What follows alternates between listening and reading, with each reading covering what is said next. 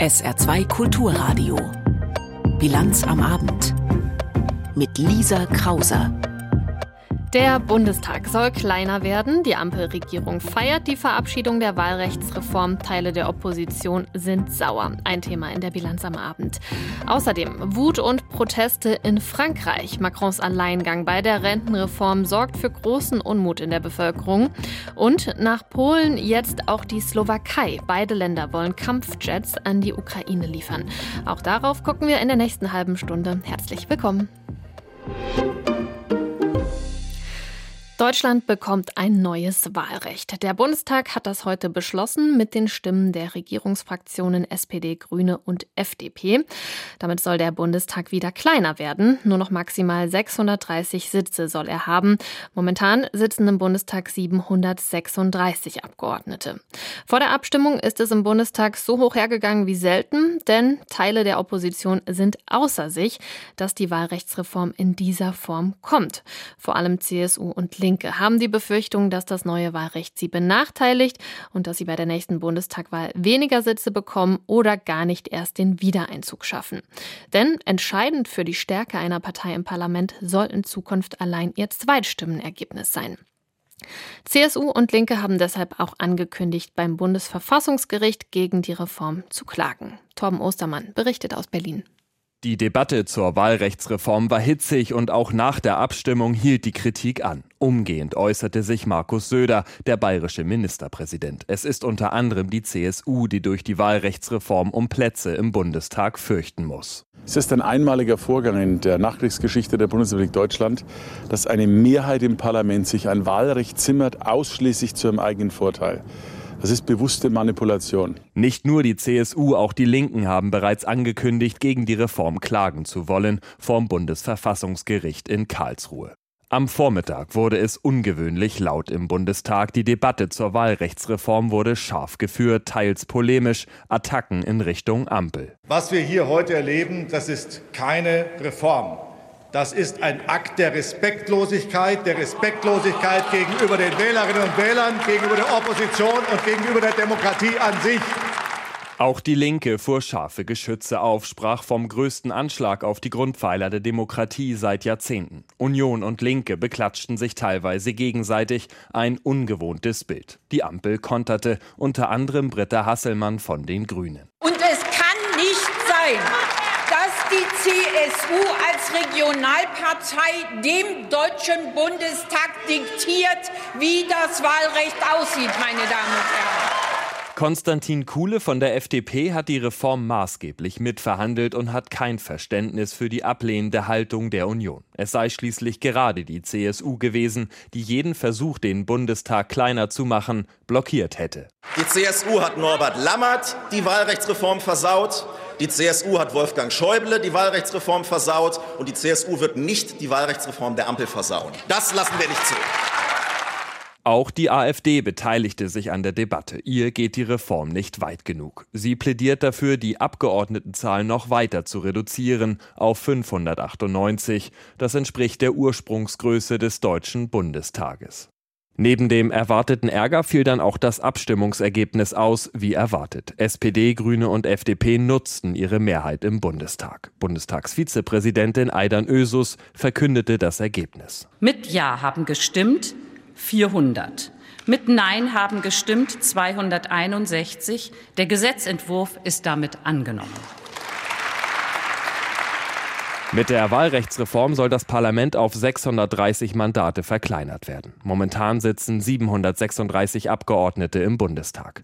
Erreicht werden soll das Ganze, indem Überhang- und Ausgleichsmandate wegfallen. Nach den neuen Regeln kann es künftig vorkommen, dass ein Bewerber seinen Wahlkreis zwar direkt gewinnt und trotzdem nicht in den Bundestag einzieht. Ob das neue Wahlrecht schon bei der kommenden Bundestagswahl 2025 Wirkung zeigt, ist unklar. Es wird maßgeblich davon abhängen, wie das Bundesverfassungsgericht in Karlsruhe das Vorhaben der Ampel einschätzt. Die Wahlrechtsreform ist verabschiedet, trotz heftiger Kritik aus den Reihen der Opposition. Dazu jetzt ein Kommentar von unserem Hauptstadtkorrespondenten Michael Weidemann. Eine derart engagiert und gleichzeitig erbittert geführte Auseinandersetzung hat der Bundestag in den vergangenen Jahren selten erlebt. Kein Wunder ging es doch um Grundfragen demokratischer Gerechtigkeit und für mindestens zwei der im Bundestag vertretenen Parteien sogar um ihre künftige parlamentarische Existenz. Die heutige Debatte hat erneut gezeigt, ein 100% gerechtes Wahlrecht gibt es nicht. Jede Veränderung bringt Vor- und Nachteile, kann gleichzeitig sinnvoll und unfair sein. Das gilt auch für das Wahlrechtsgesetz, das die Ampelkoalition heute gegen den Widerstand der Opposition durchgesetzt hat. Dabei geht die Reform von SPD, Grünen und FDP durchaus in die richtige Richtung. Sie garantiert ein kleineres Parlament mit einer festen Zahl an Abgeordneten, stellt sicher, dass die Verteilung der Sitze auf die einzelnen Parteien das Gesamtergebnis einer Bundestagswahl genau widerspiegelt und bewahrt gleichzeitig den besonderen Status der Wahlkreiskandidaten, auch wenn die künftig etwas höhere Hürden nehmen müssen, um ein Mandat zu erringen. Von der 5-Prozent-Hürde sollen jetzt nur noch Vertreter nationaler Minderheiten ausgenommen werden. Das könnte sowohl die CSU als auch die Linke aus dem Bundestag fegen. Deshalb ist die Ablehnung, ja die Wut der Oppositionsparteien verständlich. Die verabschiedete Reform macht dennoch Sinn, weil sie einen Zielkonflikt ausgleicht, den die Väter und Mütter des Grundgesetzes so nicht vorhersehen konnten. Dass die gleichrangige Kombination aus Mehrheitswahlrecht in Wahlkreisen und Verhältniswahl über Kandidatenlisten bei vier bis fünf etwa gleich starken Parteien im System nur noch dann funktioniert, wenn man das Parlament mit Überhang- und Ausgleichsmandaten immer weiter aufbläht. Wenn das nicht gewollt ist, und zumindest in dieser Hinsicht sind sich die meisten Akteure einig, muss man sich festlegen, welches Wahlprinzip Vorrang haben soll. Die Ampel will im Konfliktfall dem Verhältniswahlrecht den Vorzug geben. Das ist vernünftig, denn es macht künftige Bundestagswahlen transparenter und berechenbarer. In Zeiten ausgeprägter gesellschaftlicher Konflikte und wachsender Parteienverdrossenheit ein nicht zu unterschätzender Vorteil. Die Nachteile, die vor allem mittelgroßen Parteien dadurch entstehen, sind groß, aber sie sind hinnehmbar, wenn sie dazu beitragen, unsere Demokratie ein bisschen stabiler zu machen. Die Meinung von Michael Weidemann war das. Unsere Nachbarn in Frankreich, die sind stinksauer auf Präsident Macron, zumindest die große Mehrheit der Französinnen und Franzosen. Denn Macron hat gestern die Brechstange ausgepackt, um seine umstrittene Rentenreform durchzudrücken. Dazu hat er Verfassungsartikel 49.3 angewendet. Der ermöglicht ihm, das Gesetz ohne parlamentarische Mehrheit zu verabschieden. Die Reaktionen darauf, die haben nicht lange auf sich warten lassen. Seit gestern gibt es in ganz Frankreich Protestaktionen und die Opposition, die hat schon zwei Misstrauensanträge eingereicht. Einzelheiten dazu von Paris-Korrespondentin Stefanie Markert.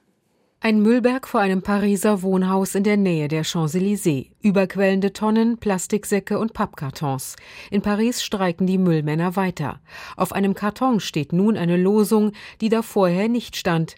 49.3, das ist widerlich, Macron, König des Mülls.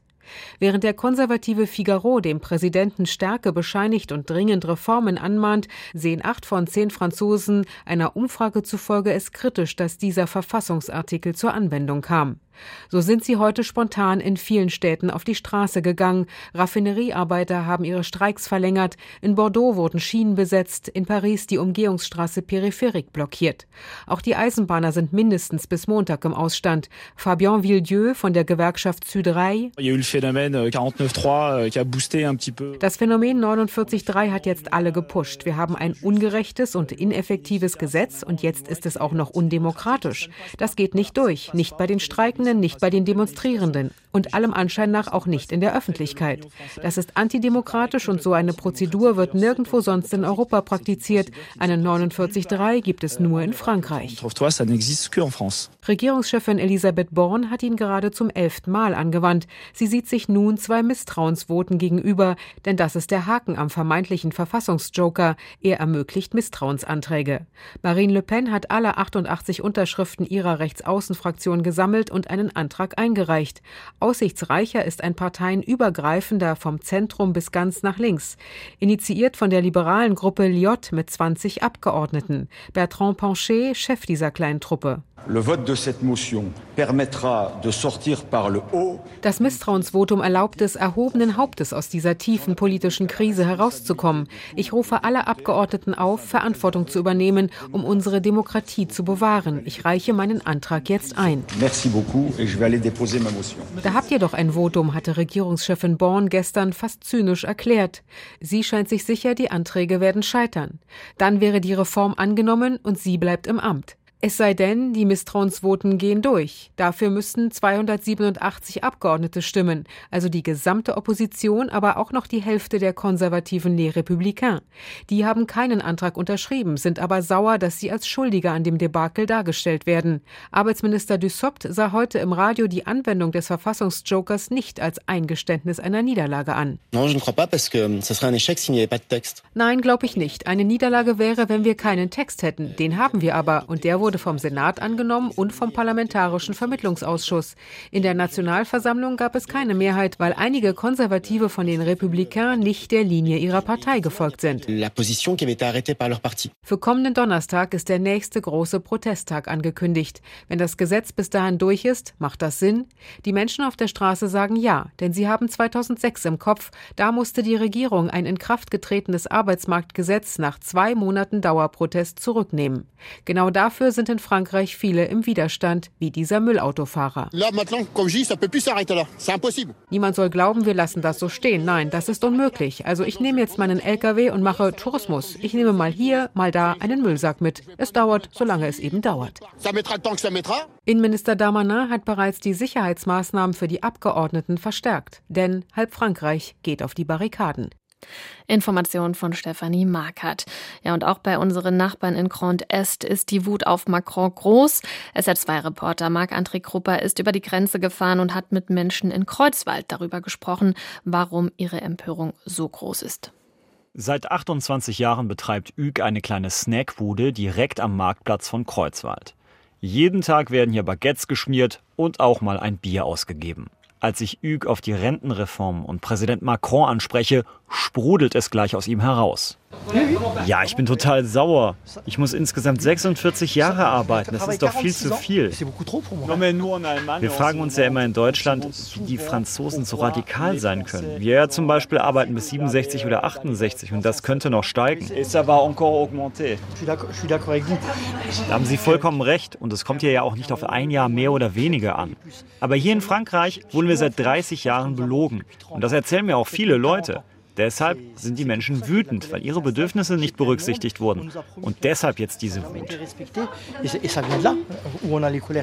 Kreuzwald gehört zu den Orten in Frankreich, die mit der Überalterung kämpfen. Die Einwohnerzahl schrumpft seit den 70ern. Viele Ladenlokale in der Innenstadt stehen leer.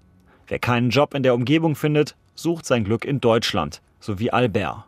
Bei ihm steht die Rente bald an. Ich arbeite jetzt seit 42 Jahren in Deutschland. Die Leute sollen auf die Straße gehen. Aber dass der Präsident gar nichts macht, das ist einfach nur beschämend. Die Leute haben recht, aber ich fürchte trotzdem, dass das nichts bringt. Braucht es einen Regierungswechsel? Ja, aber die Leute haben Macron doch gewählt. Sie haben gewählt. Ich arbeite in Deutschland und da ist es bei weitem nicht so chaotisch wie in Frankreich. Die Menschen in Kreuzwald sind sich in ihrer Wut auf die Regierung einig. Präsident Macron ist für die meisten ein rotes Tuch. Seine Entscheidung, die Reform ohne Abstimmung durchzuboxen, sorgt hier endgültig für Kopfschütteln. Anaïs wartet gerade am Rathaus, dass ihr Mann sie abholt. Sind Sie auch wütend oder enttäuscht? Beides. Ich bin schon sehr enttäuscht. Mein Job ist nicht körperlich, aber mental anstrengend. Ich arbeite im sozialen Bereich. Also viel Stress. Alors c'est beaucoup de stress pour. Bah oui. Ja, vor allem während der Pandemie. Wir zum Beispiel in unserem Team werden jetzt deshalb auch streiken, weil das einfach nicht mehr normal ist. Die müssen uns einfach mal hören. Und wenn nicht, dann gehen wir noch einen Schritt weiter. Weiter heißt was? Wenn die Sozialarbeiter hier nicht mehr da sind und sich niemand mehr um die Leute kümmert, ja, dann frage ich mich, was die machen wollen. Glauben Sie, dass es einen Regierungswechsel gibt? Denn es kann sein, dass das Parlament ja Misstrauensvotum gegen Macron einlegt. Nein, glaube ich nicht. Das klappt nur, wenn wir alle auf die Straße gehen und alles blockieren, sodass nichts mehr geht. Viele Kollegen hören auch früher auf, weil die Bedingungen hier einfach untragbar sind. Wir gehen auf dem Zahnfleisch und die da verarschen uns. Brennende Autos oder Scharmützel mit der Polizei. Szenen wie in Paris, Nantes oder Marseille sind in Kreuzwald eher nicht zu erwarten. Aber trotzdem, es brodelt. Die Menschen fühlen sich von der Regierung nicht mehr ernst genommen. Auch hier in der Region wird es wohl Streiks geben. Und in Frankreich sind die bekanntermaßen viel kompromissloser als in Deutschland. Über die Wut der Franzosen ein Beitrag von Marc-André Krupper. Und wir kommen jetzt zum Nachrichtenüberblick mit Tanja Philipp Murer. Der Internationale Strafgerichtshof in Den Haag hat einen Haftbefehl gegen den russischen Machthaber Putin erlassen. Das Gericht begründete den Schritt damit, dass Putin für Kriegsverbrechen in der Ukraine verantwortlich sei. Konkret geht es dabei um die rechtswidrige Deportation ukrainischer Kinder aus den besetzten Gebieten in der Ukraine nach Russland. Deswegen sei auch gegen die Kinderrechtsbeauftragte Putins Maria Lvova-Belova ein entsprechender Haftbefehl erlassen worden.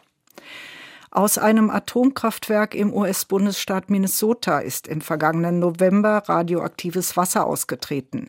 Nach Angaben des Betreibers beschränke sich die Kontamination auf die in Monticello gelegene Anlage des Atomkraftwerks. Eine Gefahr für die Umwelt habe nicht bestanden. Die zuständigen Behörden seien informiert worden. Warum erst jetzt auch die Öffentlichkeit davon erfährt, erklärte das Unternehmen dagegen nicht. Durch ein Leck in der Wasserleitung waren demnach 1,5 Millionen Liter Wasser ausgelaufen, die mit radioaktivem Tritium belastet sind. Bei der Wahl der Bremer Bürgerschaft am 14. Mai wird die AfD voraussichtlich nicht wählbar sein. Der Wahlausschuss der Hansestadt wies heute zwei konkurrierende Wahllisten der Partei zurück. Zur Begründung hieß es, dass das Einreichen zweier Listen für eine Partei gesetzlich verboten ist. Beschwerden gegen die Entscheidung beim Landeswahlausschuss sind aber noch möglich. Die Bremer AfD ist tief zerstritten. Es gibt sowohl einen Rumpfvorstand als auch einen selbsternannten Notvorstand Vorstand der AfD, die sich gegenseitig die Legitimation absprechen.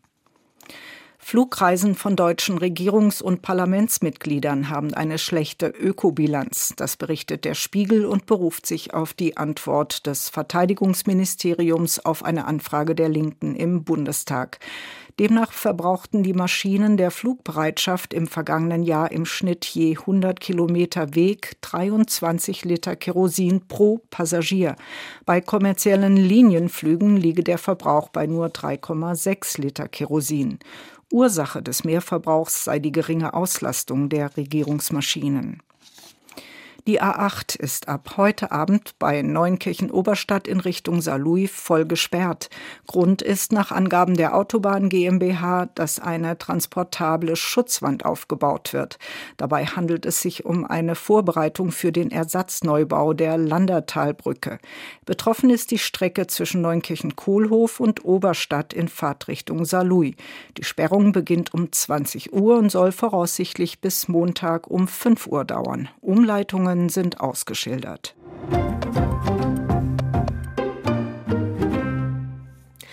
Finnland und Schweden wollen beide in die NATO, eine Entscheidung, die die beiden Länder gefällt haben, nachdem Russland in die Ukraine einmarschiert ist. 28 der 30 NATO-Mitglieder haben den Beitritten auch schon längst zugestimmt. Es fehlen jetzt noch die Zustimmungen von Ungarn und der Türkei. In Ungarn wird Ende des Monats mit einer Parlamentsentscheidung gerechnet. Die Türkei blockiert den Eintritt von Finnland und Schweden allerdings seit Monaten. Jetzt hat Erdogan grünes Licht gegeben, aber nur für den Beitritt von Finnland. Warum Schweden weiter warten muss, berichtet unser Türkei-Korrespondent Uwe Lüb. Der Ratifizierungsprozess werde nun eingeleitet, so Präsident Erdogan nach einem Treffen mit seinem finnischen Kollegen Niinistö in Ankara. Er hoffe, dass es vor den Wahlen im Mai noch zum Beitritt komme. Die Türkei hatte für die Aufnahme von Finnland und Schweden Bedingungen gestellt. Dabei ging es vor allem um ein konsequenteres Vorgehen der Länder gegen Anhänger der kurdischen PKK oder der nordsyrischen JPG. Die Türkei betrachtet sie als Terrorgruppen. Finnland, so Erdogan, habe konkrete Schritte eingeleitet. In Schweden dagegen demonstrierten weiter Anhänger von Terrorgruppen. Finnland grenzt auf mehr als 1000 Kilometer an Russland. Nach dem russischen Angriff auf die Ukraine hatte es zusammen mit Schweden die Aufnahme in die NATO beantragt. Nachdem die Gespräche zwischen der Türkei und Schweden ins Stocken geraten waren, hatte Finnland seinen Beitritt zur NATO allein weiter verfolgt. Für die Aufnahme Finnlands in die NATO steht auch die Zustimmung Ungarns noch aus. Sie wird für Ende März erwartet. Informationen von Uwe Lüb. Schon seit Beginn des russischen Angriffskriegs wünscht sich die Ukraine Kampfflugzeuge von der NATO. Bisher war die NATO bei dem Thema sehr zurückhaltend. Polen aber prescht jetzt vor. Polen hat gestern angekündigt, Kampfjets an die Ukraine zu liefern.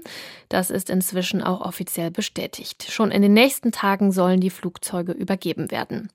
Und heute heißt es auch aus der Slowakei, wir werden die Ukraine mit MiG-29 Kampfjets unterstützen. Martin Adam mit Einzelheiten.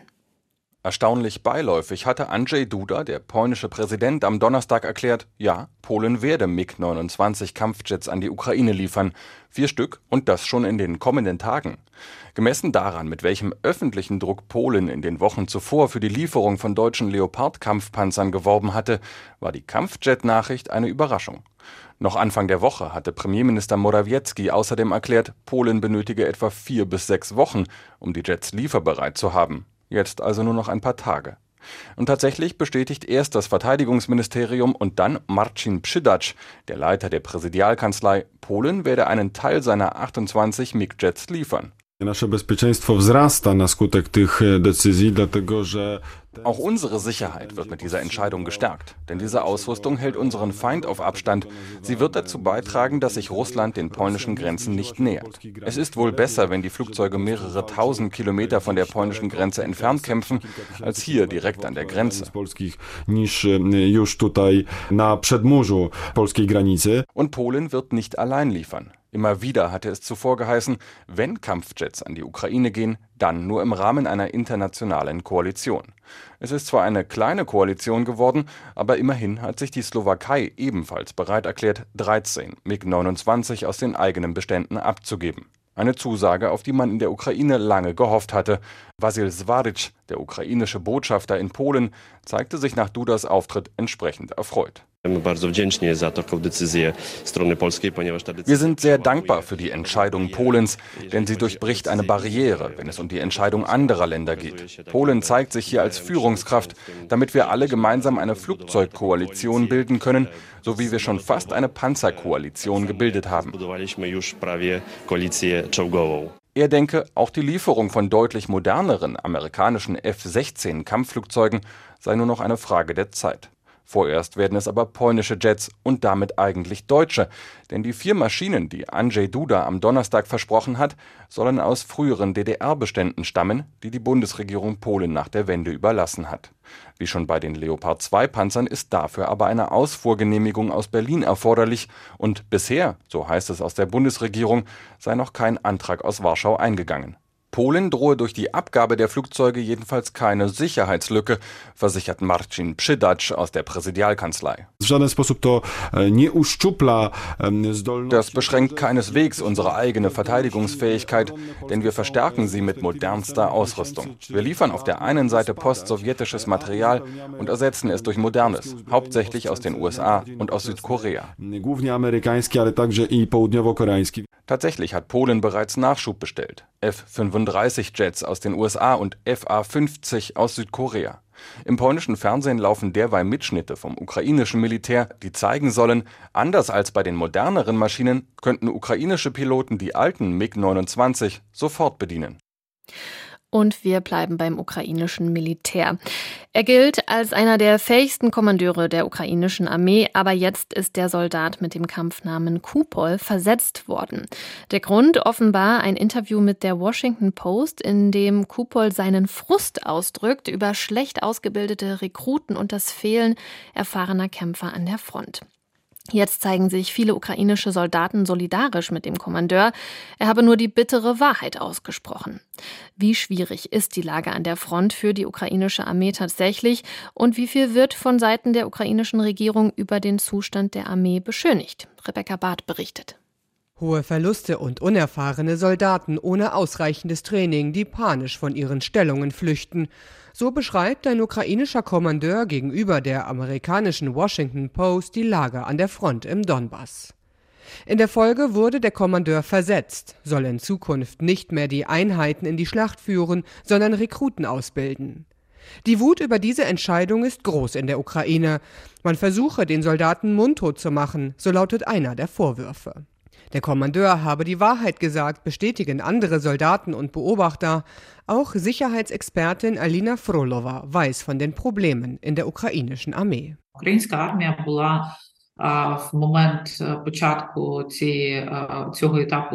Die ukrainische Armee bestand zu Beginn dieser Kriegsphase aus etwa 200.000 Menschen. und jetzt sind es etwa eine Million. In nur wenigen Monaten wuchs die Armee um das Fünffache. Und natürlich sind Managementprobleme, Versorgungsprobleme und der Mangel an erfahrenen Kommandeuren offensichtlich.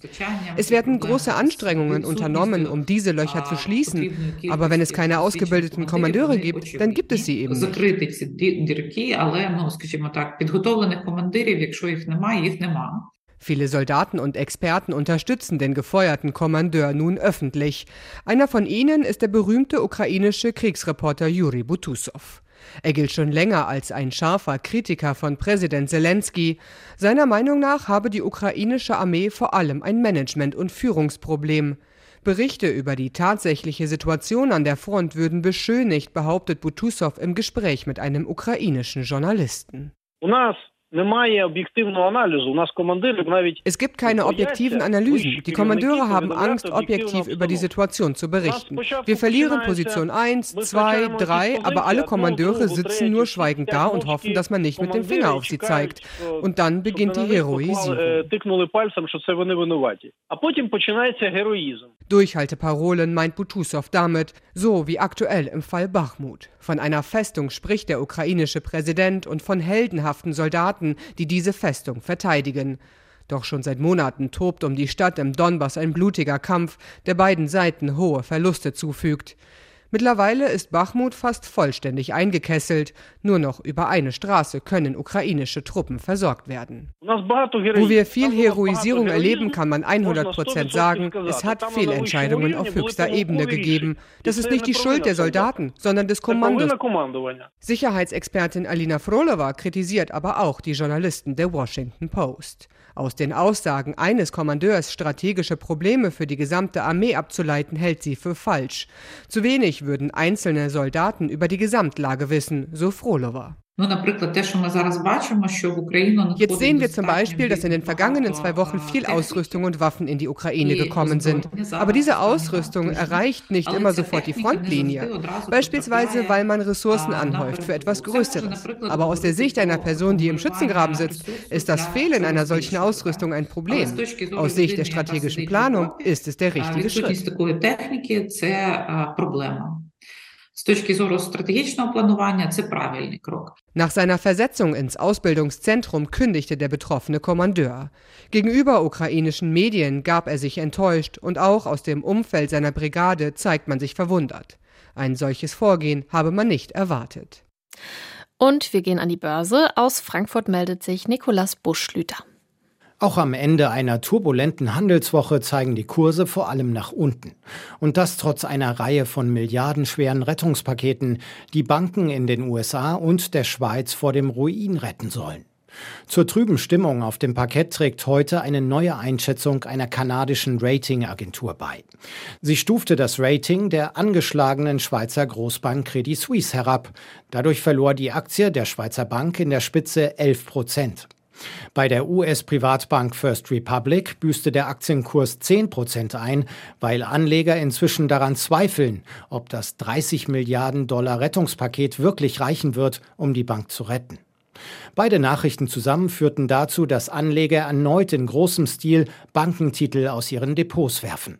Die Commerzbank-Aktie bricht um fast 5 Prozent ein. Das Vertrauen von Anlegern in den Bankensektor ist weiterhin angeschlagen. Der DAX schließt die Woche mit 14.768 Zählern. Das ist 1,3 Prozent schlechter als gestern und 4,3 Prozent schwächer über die ganze Woche gesehen. Es handelt sich um den größten Wochenverlust des DAX seit Juni vergangenen Jahres. Der Euro legt etwas zu auf einen Dollar 07. Informationen zur Börse von Nikolaus Buschlüter. Und hier noch die Wetteraussichten. Die Nacht wird stark bewölkt und teilweise regnerisch, Tiefstwerte zwischen 8 und 5 Grad. Morgen wird es wechselhaft, mal dichte Wolken, hier und da Schauer, aber die Sonne guckt auch ab und zu mal raus bei bis zu 17 Grad. Der Sonntag, der bringt mehr Wolken als Sonne, dazu auch immer wieder Schauer, zum Teil auch kräftige Schauer und Gewitter. Auch die kommende Woche wird wechselhaft, es bleibt mild bei bis zu 18 Grad. Das war die Bilanz am Abend. Mein Name ist Lisa Krauser. Ich sage vielen Dank für Ihr Interesse und wünsche Ihnen noch einen schönen Abend und ein schönes Wochenende. Tschüss, machen Sie es gut.